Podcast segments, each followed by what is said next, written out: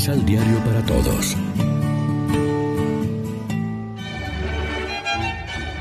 Proclamación del Santo Evangelio de nuestro Señor Jesucristo, según San Juan.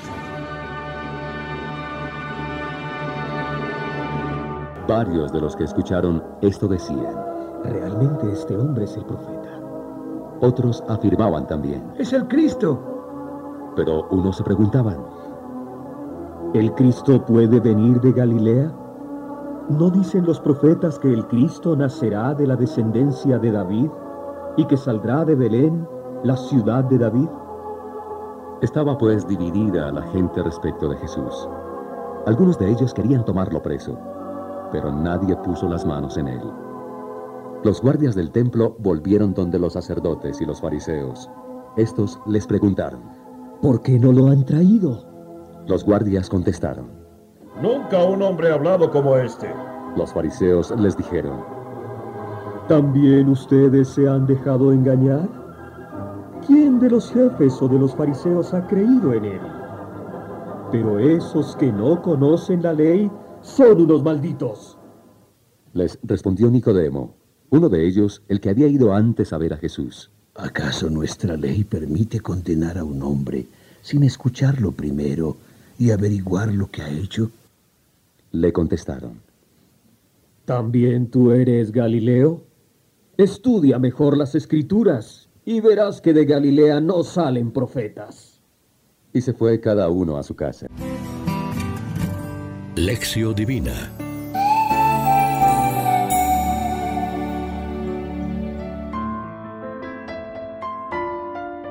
¿Qué tal amigos? Hoy es sábado 2 de abril y a esta hora como siempre nos alimentamos con el pan de la palabra.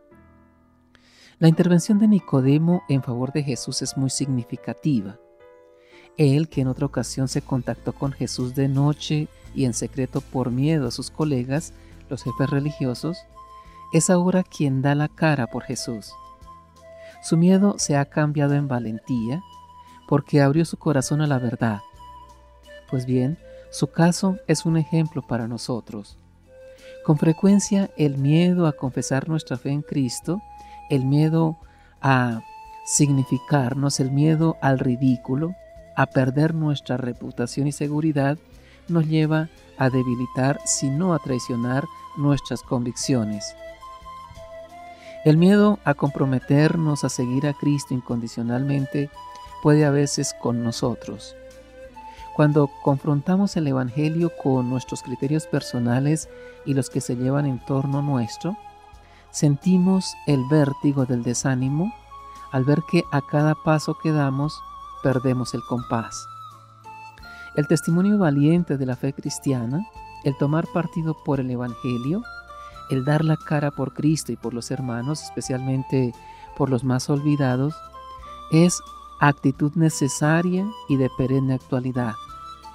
Esta confesión no se reserva solamente para, los, mm, para las situaciones límite de persecución religiosa oficial y abierta, cuyo final es la cárcel, la tortura o incluso la muerte. No, es más bien tarea de todos los días en los mil detalles de la existencia cotidiana en medio de un ambiente cada vez más difícil y descristianizado, pero Dios nos ayuda con su fuerza. Reflexionemos. ¿Nos mantenemos fieles a Cristo y a sus principios a pesar de lo que piense la gente? ¿Qué estamos haciendo para conocer mejor la Escritura? Oremos juntos.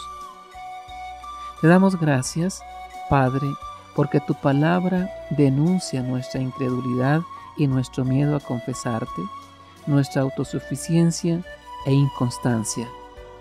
Concédenos conocer a fondo a Jesús, tu enviado, sin quedarnos en la superficie de la rutina. Amén. María, Reina de los Apóstoles, ruega por nosotros.